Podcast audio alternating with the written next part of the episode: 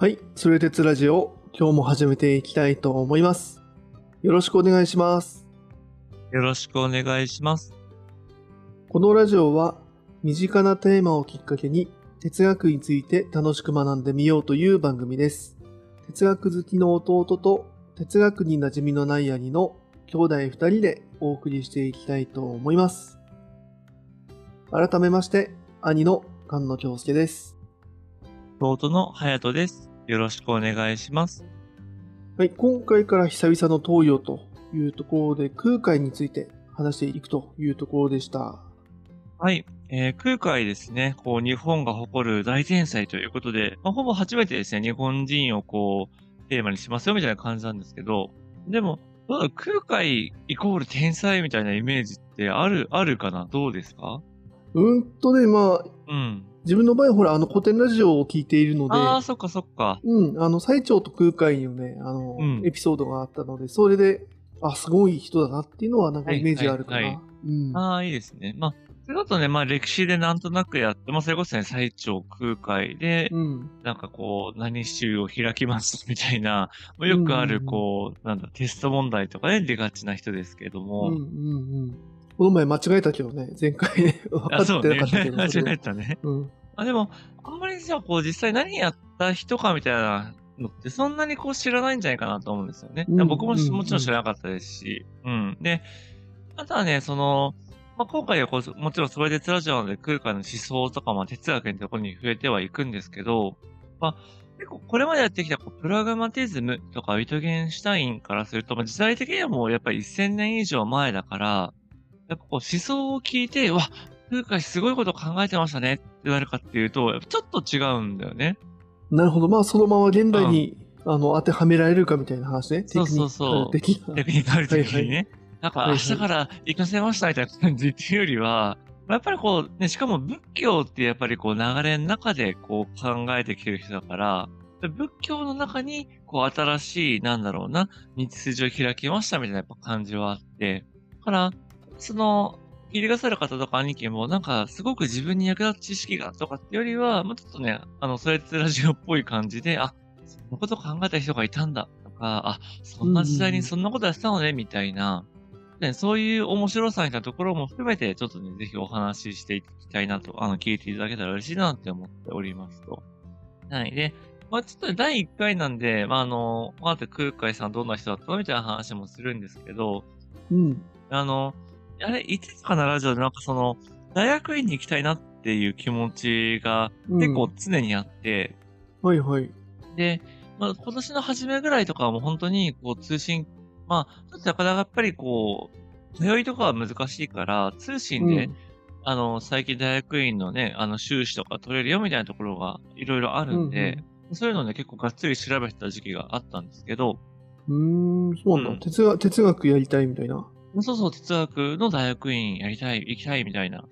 でもまあ本当はね、やっぱり哲学専攻とかだと、やっぱりこう、通いというか、実際大学に行かないとなかなかできないから、まあちょっとそれに近いことが学べるようなとこってないのかな、みたいな感じでいろいろ探したんですよね。あの、うん。なんかね、有名、有名だというか、よくあるのだと、あの、武蔵、武蔵野大学っていう、これも関東の大学なんだけど、が通信制のね、大学院で、そういう哲学っぽいことができるみたいな、うん、うん、うんうん、のがあって、あ、そことか行きたいなとか思ったんですけど、その、まさに実はその中にあの、高野山大学っていうのがあって、うん。うーん、うん。ここであの、通信教育で密教学っていう学問の範囲が取れるんですよ。へえ、そんなんあるんだ。しかも通信教育。その通信教育で。だから、うんそもそも高野山大学っていうのは知らなかったし、そこが通信で大学院で密教学をやってるっていうのを聞いたときに、なんかめちゃめちゃテンション上がって、うん、うん、うん。そう、あ、空海の教えを大学でちゃんと学べるんだみたいな。それをちゃんと修了すると、密教学は修士っていう学位がもらえるのね。あ、そうなの？そう。へえ、修士だから、じゃあ、あの、学位か。学位を取ってないと、ねうん。うん。そこは受けられないみたいな。あとね、話だそう。4年間大学を一応出てたら、そこ行けるよみたいな。へえ。うん。なんか密教学の修士とかちょっとテンション上がるなみたいな。なんか、特に何にもないけど、なんかかっこいいじゃんとか思って。はいはい。まあそ、なるほどね。まあ、うん。そっか。あの、お寺で修行とかじゃなくて、う学問として収めることができるんだね。そうそうそうそう、をねそうなんです。うん。まあなんかね、あの、なんかこう、やっぱり入学者の声を聞くと結構やっぱ40代とか50代とかね、そういうのでもこう学ばれてる方もいらっしゃるっていう話だったから、いやーそうなんああ、じゃあそういう道に進む方だけじゃなくて、みたいそうな感じそうなんだ、ね。そう。やっぱね、こう自分の人生を豊かにしたいとか、うん。人もね、いらっしゃるようなので、なんかいつかで入学したいなっていう、ちょっと思いだけは募ってるっていう。へえ、ああ、なるほど。そっかそっか。なんか大学の時の友達で、あの、うん。お坊さんの家に、家の人がいてさ、はいはい。で、あの、もう何、どういう宗派かとは全然知らないんだけど、なんか大学卒業したら比叡山行かなきゃいけないんだよね、みたいなはい話をは してて、大学時代はふらふらと遊んでたけどい。ね。はいはいはい。うんああ、やっぱそそんな感じなんだ、うんみたいな。修行に行かなきゃいけないんだ、みたいな。いや、いるよね。なんかその、何歳までは自由にしてていいけど、それはあとは寺だ、みたいな。時々いるよね。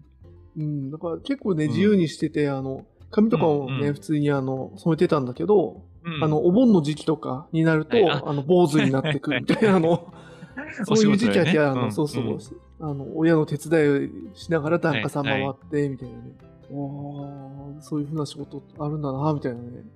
ね、いや、面うん、白い。思ってたね。全然世界違うなと思いながら。あ、やっぱりその小屋さん大学も、やっぱりそういう、まあ、いわゆる本本家本物というか、その、そういう仕事の人もいれば、まあ一般の人もいけるよ、みたいな感じらしいんですけど、うんうん。なので、なんかでやっぱこう、空海ってまあ別に、なんだろう、直接的に何か関わりがあるわけではないんだけど、うん。なんかこう、惹かれるものがある、みたいなのは、まあなんとなくあったんですね、僕の中では。なるほど。まあ認識はしてたんだね。高野山といえば、あ、そう空海だな、みたいな、そういうのはなんとなくあったんだね、昔から。そうそうそうそう。で、いうのがまああって、まあね、ちょっと僕の話は、まあ、このぐらいにしとくとしてもですね、あの、うんうん。まあ、やっぱり空海のキーワードっていくつかあるよねと思ってて、まあ、さっき言った通り、こう、密教みたいなね、いわゆる仏教っていう大きな中でも、こう密教っていうものが、まあ、空海にすごく、なんだろうな、特徴的だよね、みたいな話とか、まとは高野山とかね、金剛武術ってお寺を建てたよとか、っていうのもあるし、あとは、まあ、人によってはね、その兄貴もね、あの、古典ラジオさんでこう聞いてたっていうところであれば、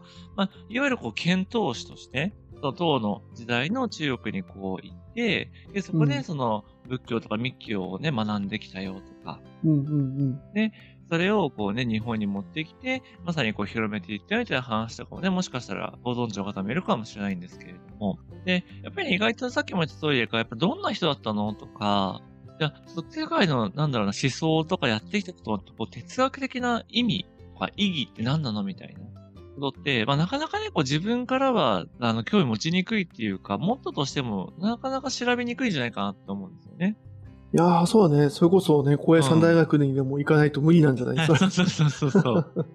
そうです。だから、まあ、本当にね、その密教の話をなんかちゃんとしようと思うと、まさにね、それこそ大学院とか行って、まあ、それでもやっと少し語れるレベルうんうんうんやっぱりね、お勉強としてのやっぱ仏教って、やっぱりこう、なんだろう、難しくって、やっぱりこうね、実際実践してとかさ、自分自身がやっぱりこの宗教としてそれの生活をしているからこそやっぱ語れることってね、絶対あると思うから、うん。ただね、お勉強して、私は仏教、密教をなんか極めましたとかっていうことは多分絶対ないんだけど、うんうんうんそれでもなんとなくこんなことを言ってたんじゃなかろうかとか、まあね、こんな風な形でやっぱ空海ってすごいんですよみたいな話くらいはね、あの、今の僕でもちょっとできるかな。まあそれはいろんな人の本を読んで伝えることぐらいはできるんじゃないかなと。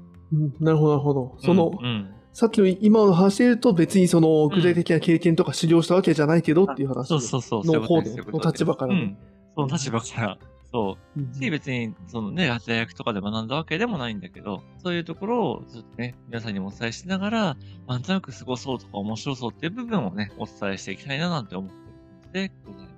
うん。なので、今回はね、あの、ちょっと、まあ、今日は、そう、いわゆる空海の人となり、人となりみたいな感じをお伝えして、で、うんやっぱりその、仏教の流れの中で空海がやったことみたいな感じがやっぱり大事なので、ちょっとこれまでのね、その東洋とか仏教の復習みたいな感じで、やっぱりこう、ブッダ、ゴータマ、シッタールタからそのこのちょっと仏教がどんな風になってた時に、空海がどうやって出てきたのみたいな、ちょっとそんな話を第2回、まあ、次の回とかでして、うんうん。なるほど、なるほどで。そこから、じゃあ空海は実際何してたのみたいなところを、うんうんまあ2回分ぐらいでお伝えするみたいな、ちょっとそんなね、構成でお話ししようかななんて思ってます。し、まあ、じゃあやっぱちょっとそう、あのね、それぞそれこそさ、やっぱりゴータマシッタルだとかナージャガールジュナとか有識とかやってきたけど、うんまあやっぱりこう、ちょっと、ね、時間も空いてるし、もちろんね、それを全部聞いてらっしゃる方だけじゃないと思うので、そう意外とね、あの、それを振り返っておくのっていいのかななんて思う。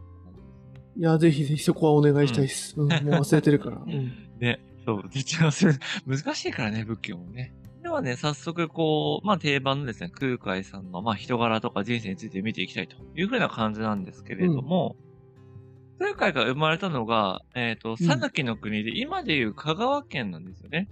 で、えっ、と、生まれた年がですね、えっ、と、774年と言われてますと。うん。ね、多分ね、これは、ある程度はっきりしてて、あの、まあ、やっぱ空海ってこう伝説的なエピソードとかも結構あるんだけれども、いわゆるこうちゃんと実在していた人だっていうのは間違いないと。で、亡くなったのがね、62歳の時っていう話なので、まあ、めっちゃ長生きしたわけでもないけれども、まあ、しっかりこう、なんだな、こう生き切ったみたいな感じうんの方で、うんで、今でもですね、このさっき言った高野山の、その、なんだろうな、奥の院みたいなところで、その、空海っていうのは実は生きていて、で、我々のために願ってくれてる。だからさっき僕亡くなった時って言ったんですけど、えっとね、それを、空海とか密教の中で、あの、入場っていう風な言葉があって、あの、さ定めに入るっていうね、入場っていうんだけど、うんうんいわゆるこう死んだんじゃなくて、あの、いわゆるこう、そのまま仏になって、僕らのことを見守ってくれてますよ、みたいな。そういうような、まあ、それもね、ちょっと伝説的なというか、エピソード的な話なんだけれども、うん。うんうん。言い伝えがあるような人です。で、これでね、こう、次回以降ちゃんとまた話していくんですけど、この密教のね、中心的な考えにあの、即身成仏っていうのがあって、即っていうのは、あの、即座の即で、死は、に、体ね。うん。で、成仏はまあまさにこう仏になるっていう話なんだけど。ざっくり言うとその、好みこのままの自分が仏になるよっていうようなのが結構空海のね、密教の特徴的な考え方で、へえ、ああ、そうなんだ。これ密教の考え方なんだ。なんかね、言葉は聞いたことあるけど。ね、あるよね、即身成仏って。ほいほい。うん。これがね、あの、密教っていうか空海がかなりね、こう広めた言葉らしくって、日本では。うーんうんうんなので、えっ、と、ね、それを成し遂げたから今でもこう空海というその人がもう仏として生きてるんだというか、いらっしゃるんだみたいな。そんな風に言われてるよっていう感じです。なので、まあもちろんね、現実的に考えたらその774年に生まれた人が、まあ今でもね、生きているということはまあ、おそらくないんだけど、いわゆるこの空海のというか密教的な考え方からすると、まあそれは正しいこと、みたいな感じになってるのかなと思います。なるほど。まあ、生きてるの定義の話になってくるとね。そのね、そうそうそう。そうそうそうそう。はいはいはいなんです。で、まあ、そのあたりはね、こう、また次回以降でもちょっと触れていくんですけれども、まあ、今回のね、こう、生涯の話をしていくと、まあ、お父さんのやっぱ、いわゆるこう、豪族当時でいうところの、うん、みたいな感じで結構ね、有力者だったらしいんですよね。で、まあ、まあ、ちっちゃい頃ね、どんなことしてたかとか、どんな子供だったかっていうのはあま残ってないんですけれども、まあ、やっぱりこう飛び抜けて優秀な子だったみたいな、まあ、そんな話は結構いろんな逸話からも推測できるようですと。で、まあ、ただね、あんまりこう、それこそさ、西洋とかだとさ、こんな勉強してるとかね、学問でこんだけずば抜けてとかって残ってると思うんですけど、あんまりそういう話はやっぱり残ってなくて、なんかね、こう伝説的な話で言うと、こう7歳の頃にね、なんか高い崖の上に登ったんだって。で、そしたら空海が、なんか、私は世界の人々を救いたいんだ、みたいな。で、願いが叶うなら、こう、お釈迦様姿を現してくださいよと。で、もし表してくれないんだったら、もう好みを仏に差し上げます、みたいな感じで飛び降りたんだって。で、そしたら、なんかお釈迦様と天女みたいな人が現れて、なんか抱き留めてくれましたよ、みたいな。へえ、はいはいはい。話があって、うんうんうんうん。もう、あの、実際こう、空海がね、仏教に目覚めるのってもっと後だから、そんなちっちゃい頃にね、仏様、私にお姿を現してくださいってきっと言ってはいないだろうね、みたいな話でもあるんだけど、はいはい。まあ、私別に優秀じゃなさそうだよね、そういう子。いや、まあ、そのぐらいね、こう、やっぱり、熱心にこう、仏ちゃんの、ね、頼っているっていう。うんうん。まあ、突き抜けてはいるよねっていうね。突き抜けてる。はいはいそうそうそう。まあまあ、でも作り話かなと思うんだけど、まあ、やっぱりそういう逸話ができるぐらい、まあこうね、ぶ空海のまあ進化化というか、やっぱり空海すごい人だったんだぜっていうのはやっぱ後世の人が語り継いでいる。はいはい。まあ、弟子だったり、その仏教界隈でのやっぱりその、凄さっていうのが、もう、うん。こういうエピソードで現れてるよね、というあ話だね。そうそうそうそう、そうね、そうね。なので、まああるんだけど、で、じゃあね、実際にこう、じゃあ仏の道、そう仏教にね、入ったのがいつぐらいかっていうと、まあ、どうやらこう、19歳ぐらいの時らしいんですよね。まあでも普通にね、こう、いわゆる成人間近、まあ当時で言うとね、もちろん成人した後なのかなとは思うんですけど、で、あの、じゃあ当時の空間何してたかっていうと、いわゆる大学生で、まあ当時大学ってもう本当に、なんだろうな、あの、中央の官僚養成コースみたいな感じだから、いわゆる超エリートなわけだよね。おおなるほど。はいはいはい。なので、もう、果てはね、なんだ末は博士か大臣かみたいな。まあでも本当そんな感じで、やっぱりこう地方のね、あの有力者の子供が、やっぱりこう中央官僚になって、まあいわゆる国の政治に、まあ関わるみたいな、まあそういうこう、いわゆるエリートコースみたいな感じだと思うんですよね。なるほど。まあ、地方出身で言うと、もう本当に出世コースだったんだね、それがね。そうそうそう。だからもう東大行って官僚になりますよ。まあ今はね、それがいいかどうかとかは別として、うんうんエリートには違いないよね。そうそうそうんうんうん感じだったんですけど、なんで入学してからその1年でなんか勉強が嫌になっちゃって、その仏の道に入ったよみたいな感じらしいんですよね。ああ、そうなんだ。そっか、入ったのはいいものの、みたいな感じなのかな。そうそうそう。やっぱつまんなかったみたいなね、その勉強が。やっぱりこう、何のためにやるんだこれみたいな多分感じになっちゃったらしくて、はいはいはい。うん、で、やっぱりね、こう親族とか家族ってやつすごい反対したんだけど、もうやっぱり俺は大学じゃないって言って、もう辞めちゃって。で、仏別に入るんだけど、しかも、そのお寺じゃなくってね、こう、いきなり山に入っちゃうんだよね。あ、そうなの？えっと、じゃあ、独学ってこと？独学、うん、そういうこと、そういうこと。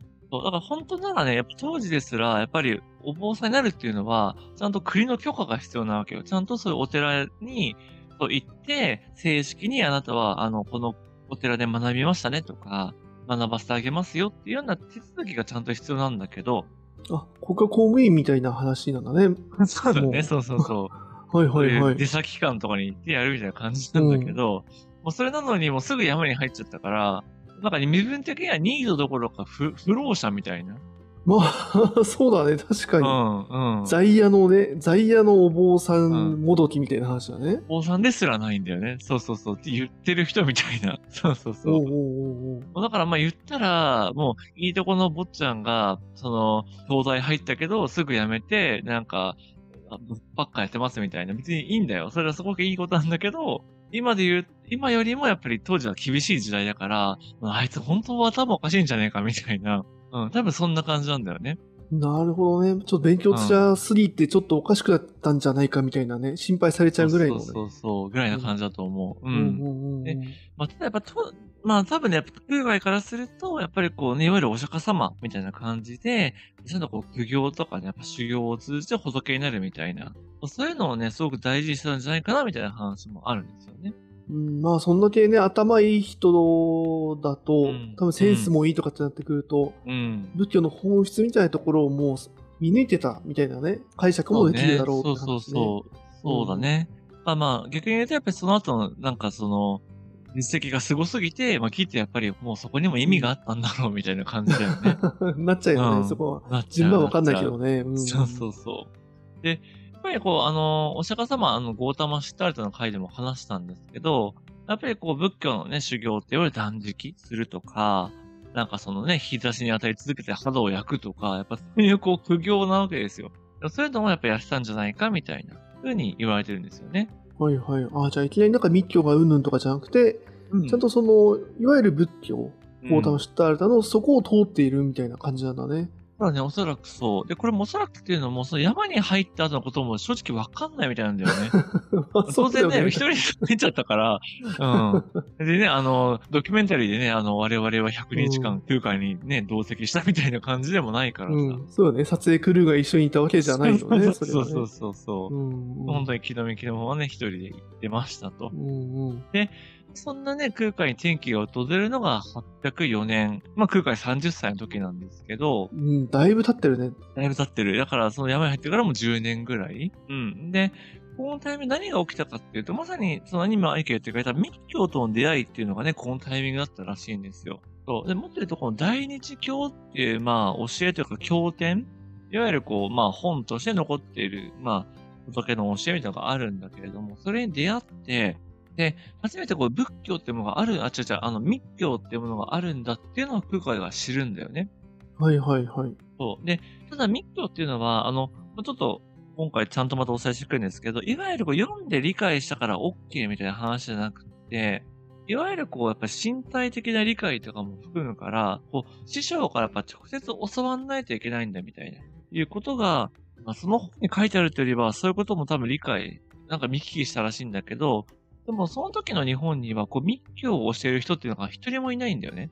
ああ、そうだ、そういうものはあろうっていうのは伝わってるんだけれども、うん、密教の先生というか、そういう人はいなかったんだね。うん、そうそうそう。いわゆる密教こういう問題ぐらい多分あったんだけど、じゃあ自分がそれをちゃんと伝えられますとか、正式に、いわゆるなんだ、あの、いわゆる免許与えられますみたいな人がいなくって。うん、うん、うん。そう。で、じゃあ、やっぱ中国、あの、そのね、密教の本教、本元である中国行かなきゃいけないっつって、あの、空海はこう決意をするわけなんですよね。だ決意したところでさ、当時、ね、いわゆるこう、山に入っているただの、あの、不老者なわけよ。うん、危ないよね。うん、うん、そうそうそうそう。どうすんねんって話で、やっぱ、うん、なんで後ろ盾も別に身分もないわけですよね。うんうんうん。うん。で、で、そもそもやっぱ検討しないのって、この正式なお坊さんだけだったらしいのね。だからちゃんとお寺に入って、その正式を認められた人しか行けないんだけど、僕以外も当然その資格はありませんと。なので、まあ、それで、まあ、どうするどうするってなってんだけども、そこでそこはもう空海で、もう急いで東大寺に行って、正式にね、お坊さんになる許可をなんとかもらうとか、そう。で、なんかそれでよしってなって、でも、なんかその、もう船も出ちゃうよみたいな。この日出ちゃうからね、みたいな感じだったんだけど、なんかちょっと天気が悪いとか、その前の船がナンパしちゃって、壊れちゃって、そうで、ちょっと、あの、なんだろうな、不吉だからちょっと時間空けようみたいな感じになって、少しこう乗れるタイミングができたらしいんだよね。で、そういういろんな幸運が重なって、もう本当になんとかチャンスを掴んで塔に行くみたいな。おなんか全部ね、そのさらっと言ってるけどさ、うん。うん、あの、東大寺に行ってお坊さんになる許可をもらうとかさ、そうそうそうちょっとね、何やったんだって話だよね。賄賂なのか何なのか。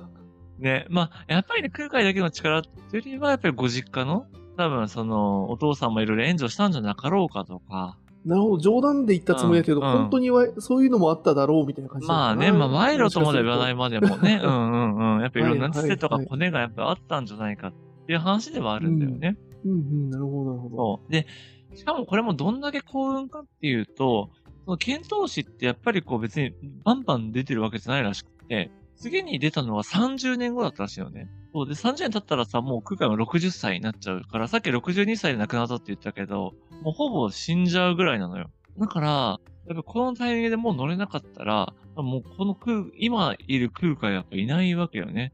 っていうぐらい、なんかもう本当に、さな、なんていうのかな、神がかったタイミングへえなるほどね、うん、まあ運も掴んでるというかまあ掴んで、掴みに行ってるよね、なんかね。そうね掴みに行ってる。うん、うん。うん、しやっぱそういうふうにね多分させる力とか魅力もあったんだろうねやっぱり当時の空間にね。うんうんうん。そうなんです。でもうこのチャンスを使ってまあ塔にいざ行きますよと。で、まあ当然そのね、あの、行く船、船旅も大変だし、着いてからも大変で、まあ、当然予定した目的地とかその街には着かないし、はいはい、当然。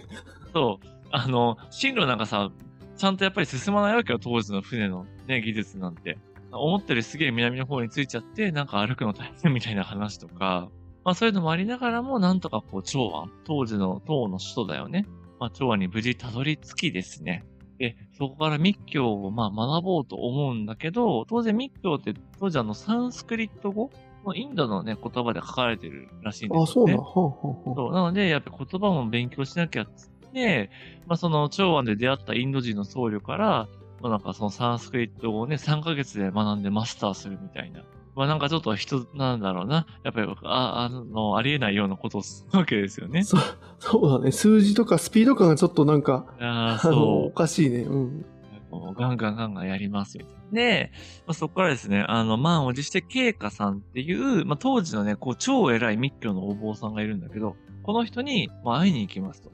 これまあ、つてがあったのかなかったんじゃないかなもう普通にもう、なんか、どうも、みたいな感じで言ったんだと思うんだけど、うん。ああ、なんかね、古典で聞いたうんエピソードをうん言っていいのかわかんないけど、あーぜひぜひ。うん。あれらしいよね。いや、わかんない。あの、聞いた話、その、うん。うん。お寺城の話なんだけど、うん。どこ、その長安うん。にいるときに、もう向こうから呼ばれるように仕組んだみたいな話してたよね。あ、そうなんだ。うん。日本から来たからあ会ってくださいとかじゃなくて、うん。うん。なんか空海っていうすげえやつが日本から来てるみたいな噂を、はいあの、流して。で、呼ばれるように仕向けたみたいな。はいはいはい。あ、でもそのぐらいやってそうだね。うん、うんぜひね、そっちをあの興味ある方はね、はい。ぜひそうねそうねそういう細かいあの歴史のディテールは、ぜひうんそちらをっていう感じなんはい。だけど。でそううんそう、あ、でもね今でも思い出したけど、全然そのぐらいやってそうだなと思ったのが、なんかその、要は違う町に着いちゃったから、着いたところも、なんかこいつは誰だよって、そう中国で着いた時になって、でしかもなんか証明できなかったんだって、ちゃんと日本から来たよみたいな。できなくて、海賊かみたいな感じで、追い返されそうになっちゃったんだって。うん、向こうからしたらそうだもんね、いきなりね。そうそう誰だよみたいな。うんうん。そう。で、やばいやばいってなったんだけど、空海がとっさになんかその、組をしたためて、そうなんかこういう日本のこういう人たちで、こういう風な理由で来てるからよろしくちゃんみたいなのを、なんかすごい、なんだ、格式高い文章で書いて、うんそう。で、こんな巧みな文が書ける人が海賊であるはずがないみたいな。はいはいはいはい、はい。強くてさ、やっぱりこう詩とかやっぱりそういうは、なんだ、句の、やっぱりその素晴らしさっていうのがこう、直の高さとかさ、学歴の高さに直結する世界だから、当時の中国って。そっかそっか、もうあのーなんだろうな、情報、事前情報とか、その、うん。なんか、ツイッターのあの、フォロワー数とかなくても、そう。その人が書いたその、なんだろうな、うん文とか文字のうまさみたいなので、証明できちゃうみたいな感じ。そうそうそうそうそうその人のそこう、教養レベルみたいなもう。のがまさにそうだね。うん。はあ、はいはいはい。そう。で、だからこんな人は、それを犯したらダメだっつって、一応じゃあうん OK OK みたいな感じで、その、うまくこう、取り出してくれたよみたいな話もあったらしいんだよね。ああ、それはヒーローだね、その船にとっても、ね。ヒーローだね。いや、そう、間違いない。うん。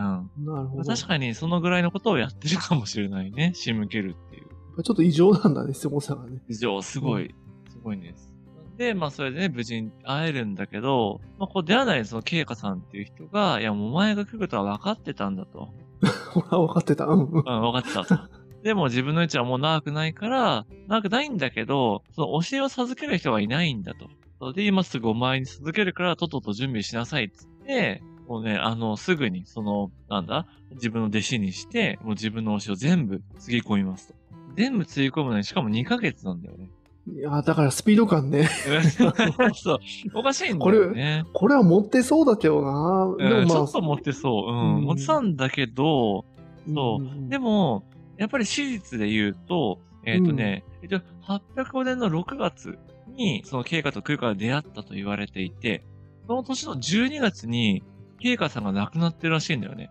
え、あ、なるほど、その辺は本当っぽいんだね。そうそうそうはいはいはい。でないと残っているから、やっぱ少なくともこの二人が出会えたのはやっぱ6ヶ月だけなはず。なるほど。直接ね、うんうん教えを超えたのはと。うん。まあ、もちろんね、その慶華さんにも一応弟子はいたから、そこからとかって話はいろいろあるかもしれないけれども、うんうんうんうんうんまあ、でも、そういうやっぱりそのぐらいの、そのやっぱり、スピード感というか、タイムラインで物事が動いてるんだよね。で、まあね、それでね、無事安泰で、まあ日記も教師になりました、みたいな話かっていうと、もうそんなことは実はなくて、そう、あの、そもそもさ、空海って、まあ、検討して留学生として行ってるわけなんだよね。あ、あ、そうな、留学生。そう留学生。そう、だからその当時の最先端の仏教とかの学問を身につけて帰りましょうみたいな話なんだけど、当然その、なんだろうな、お国としてもお金を出して、まあそのリスクを取って言ってるわけだから、ちゃんと20年は勉強して帰ってきなさいよっていうふうに言われてるのよ。そうか、国の事業なのか、そうよく考えるとなるほど。国の、まあ、助成金というか国の税金使って、うん。だからこれを20年間勉強してきなさいよっていうふうにうん。言ってるのか。ははは個人の留学じゃないからね、そう。国の一大事業として、もう国家が背負う人間をね、やっぱり作るためのものだから、そっか、観光じゃないのか。行ってから帰ってきてくださいとかじゃないのか。そうそうそうそう。ね、っていう感じなので、うん。あの、20年勉強しなきゃいけないんだけど、ケイカさんにもね、多分こう、なんか早く日本に帰ってミッキーを広めなさいみたいなことを言われたらしくって、やばいやばい、早く帰んなきゃっつって、本当に帰っちゃうんだよね。うん、帰っちゃうんだ。そう。2年ぐらいで。うん。でもさ、もう帰るって言っても当然船なんかないわけよ。うん。別に定期便とかな、ね、ある時代じゃないから。で、やばいやばいってなったかと思いきや、なんかね、たまたまそう日本に来た船に便乗することができたらしくて。うーん、まあ、そういう家庭にもたまたまなのか、そう、家庭に乗っちゃう。そうそうそうそう、帰。帰るんですっつって 帰っちゃうんだよね。はい、はい、はい。そう。で、だから804年に、その、行って、805年に、慶華さんに出会って806年、6年日本に帰っちゃうのよ。ほんとなんか今の留学みたいな感じだね、うん、2年。そうそうそうそう、2年で帰ってきちゃいましたみたいな感じなんだけど、当然、おい、もう何勝手に帰ってきてんだよ、みたいな。お前、言ったんだら勉強してこいよ、つって、その違法者扱いになっちゃうんだよね。まあ、そうだよね。嘘ついてるはずだよね。うん、ね、辛くて帰ってきちゃったの？みたいな。そう、どうしたん？みたいな。で、なんか本当はその、なんか都当時と京都かな？に戻って、そう、お城を広めなきゃいけないんだけど、九州から出ちゃダメよ、お前、みたいな。何年間九州にいなさいって言われて。あ、怒られたんだ、やっぱり、そこは。当然怒られる。ああ、はいはい、はい、勝手に動いちゃダメそうなって、ちょっとね、まあ、幽閉とは言わないんだけど、身を着取れなくなっちゃったみたいな話がね、あったらしいんですよね。へうんうんうん。そう。で、まあ一応空海自体はね、やっぱりこう、こんだけすごいことを学んできて、で、いわゆるこう、密教の、その、いわゆるいろんなね、その、仏具というか、まあそういう本当の正当の、なんだろうな、その、なんだ、ものとかいろんな、パラモンみたいなものを持って帰って、どっさり持って帰ってきてるわけよ。だからこれを、やっぱこんだけもう持って帰ってきましたって言えば許されるんじゃないかなっていうのも思ったんじゃないかって話があるんだけど、まあ、そもそもミックのことみんな知らないから価値もわかんないわけよ。何ガラクタを持って帰ってきてんだぐらいの話で。はあ、す、うん、大変だね。そっかそっかそっか。シリコンバレーってね、あの、うん、ツイッターっていうのがあるらしくて、あ日本でこれ絶対使った方がいいって、あの、師匠が言ってて、うん、で、あの、これマスターしたんで自分って持って帰ってきたけど、これどうやって使うんみたいな。あそうそうそうそう。誰がこんなことやんの、とかってなっちゃうみたいなね。はいはいはいはい。へえ、いいからもっと使えるのを勉強してこいよ、20年みたいな。そうそうそうそう。されちゃうわけか。じゃあ、うん。で、やったのにみたいな感じになっちゃったんですけど、そうまあでもね、やっぱそこからもまあいろんな出会いがあり、それこそまさにここからね、最長とかの出会いもあって、最長はね、もともとその、いわゆる正当なお坊さん、まあむしろもう超エリートみたいな、東大一の、まあお坊さんみたいな感じだったんだけど、彼は、その、同じような時代に検討して党に行って、で、普通にそれを、なんだろうな、あの、数年かな要は20年学んできなさいじゃなくて、普通に数年で帰ってきなさいみたいな感じの人だったんだよね。役割的には。ああ、なるほど。まあ、期待値が違ったんだね。あそうそうそうそう。はいはいはい、はい、で、まあ日本に帰ってきて、よっしゃ、最長もしっかりいろいろ武器を広めていくぞとかって言ったら、なんかよくわからん空海ってやつがいて、なんかすげえ密教のこと詳しいみたいな。ああ、その噂は流れてるの？ちゃんとね。はいはい、流してんのか流れてんのか。流してるのか流れてるのかわかんないんだけど、なんか自分よりも密教のことを知ってるし、なんか本当に正当な、なんか物をいろいろ持って帰ってきてるみたいな感じで、いや、こいつすごいからやっぱちゃんと登用しましょうみたいなのも、まあ、ある最長からもなんだろうな、進言していくというか。はあ、なるほどね。そこはまあコネじゃないけど、そこもうまくなんか、うん、そうそうそう。まあ、有力者に見出されたみたいな感じだよね。はいはいはいはい。うん。ちゃんとその価値が分かる人がいたんだね、日本にね。そうそうそうそう。うん。まあ、後で仲違いとかしちゃうからね、あの、なかなか二人の関係は良くなかったらしいんですけど。ああ、なるほど。まあ、ただスタート地点はというかね。うん、そう、スタート地点としては、それお互いにやっぱり、まあ、分かり合うというか。まあそういう部分もあったらしいんだよね。うん。で、もうそこからにも破竹の勢いですよ。もう、あの、それこそ、そう、自分のお寺を建て、あとはね、その天皇が変わったタイミングで、その、もともとはね、結構、なんだ、あの、割と硬い感じの天皇さんだったらしいんですけど、だから、あの、もう、そんな新しいものとかいいんだよって感じだったんだけど、新しい佐賀天皇かな？っていう方は、割とそういう当時のね、やっぱ最先端のことを知りたいとか、昭安ってどんな感じなの？みたいなところがあって、で、空海ちょっと行ってきたんだったら話聞かせてよみたいなぐらいで結構もう仲良くなっちゃって。おお なるほど、うん、で、そうね、当時のその天皇、まさにこうね、国のトップに、ある種、まあ、取り立てられて、あの、仏教、あの、広めていいよとか、お寺作っていいよとか、いや、こっちもむしろやってよとかって言って、まあ、京都にもある東寺があるんですけど、結構有名なお寺があるんだけど、まあ、そこの運営とかやっちゃってよみたいな。で、もう一気にこう、なんだろうな、まあ、時代の長寿になっていくみたいな。すごいいろいろガチッとこう噛み合ったんだね、その辺でね。そうだね、そうそうそう。だからやっぱりまあ空海の凄さもあるけど、やっぱそれがね、やっぱ時代の流れに乗っかっていくとか、まあむしろ時代が空海に追いついていく。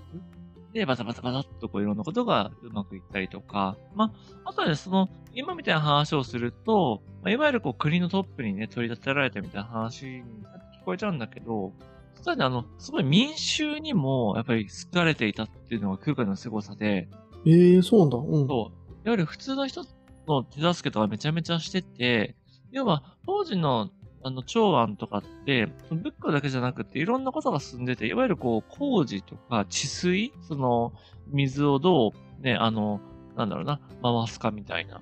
そういうことの知識も持って帰ったらしくて、その地域の人から、なんかどうやったら街が良くなるかなとか、なんか、川が氾濫しちゃってやばいみたいな時にも空海が呼ばれて、その工事を指揮するとかってもやったらしいんだよね。ああ、そうなんだ。へえ、うん、それ密教と多分別で学んできたんだよね、多分。まあ密教2ヶ月でマスターしちゃってるから、ね、そうそうそうそう、まさにその人だから、やっぱり1、2年いたら多分そのあたりのことはバンバン吸収しちゃってたんだと思うんだよね。はいはいはい。で、やっぱりこう、ただただその天皇とか偉い人だけに取り寄せられたんじゃなくって、ちゃんと民衆とか、地域の人にもこう信頼されて、やっぱりこうね、空海さんというよりも弘法大使なのか今で言うと。っていうのはやっぱりこう親しみを、親しみを持って、まあ、語り継がれてる人っていうのが、空海っていう人らしいんですよね。うん。で、ちょっと駆け足でバーって言ったんだけど、まあ、やっぱりぽいし、まあまあまあ、やっぱりめちゃめちゃ、なんだろうな、あの、現場の人なんだよね、空海って。僕がやっぱり天才って言われるのは、やっぱりその勉強ができたとかじゃなくて、そうね、そもそも自分の行動をするし、まあその工事とかもできるし、あともちろん歌も読むし、書も書く。あの空海ってやっぱりその、書、書道とかもめちゃめちゃ上手かったっていう話で聞いたことあると思うんだけど、工房も筆の誤りの工房さんだったっていうぐらい、やっぱりこう、多方面で活躍した人。まあそれこそね、西洋で言ったらそれこそなんかレオナルド・ダ・ヴィンチとかさ、ね、あの、もちろん研究もしたけど、その絵も描いたりとかさ、なんかそういういろんなことをやりますよっていう人いると思うんだけど。うん。ああ、もうそういうレベル。うんうんうん。そういうレベル。はい、はい。まあそうだね。今日の話聞くと、ちょっと、うん、まあスピード感とかは眉唾だけれども、うん、ただね、うんうん、あの、実際、やっぱ出してる結果からすると、ね、うん、ありそうだなと思わせちゃうっていう。そうだね。多分本当なんだろうなっていうね。と凄みがあるよね、確かに。ね、なので、ね、じゃあそんな人がね、やっぱりこうどういうことを言ったのかとか、まあね、逆に言うとそんな人が、やっぱすごいって言ったら密教ってなんだみたいな話とかね。うん、やっぱりそれに人生をかけてたわけだから、っていうところをね、ちょっと次回、あの少し仏教の、まあ歴史的なことを少し振り返った上で、空海が掴んだ密教って何なのっていうところの話をね、今回はぜひ伝えていきたいなっていうふうな感じでございました。はい、わかりました。じゃあ次回から、えっ、ー、と、あれですね、次回はまずはちょっと仏教のおさらいみたいな感じになってくるちょっとおさらい編で。うん。うん。了解しました。じゃあそのあたり聞いていきたいと思いますので、引き続き楽しみにしていきたいと思います。では次回もよろしくお願いします。お願いします。今回もありがとうございました。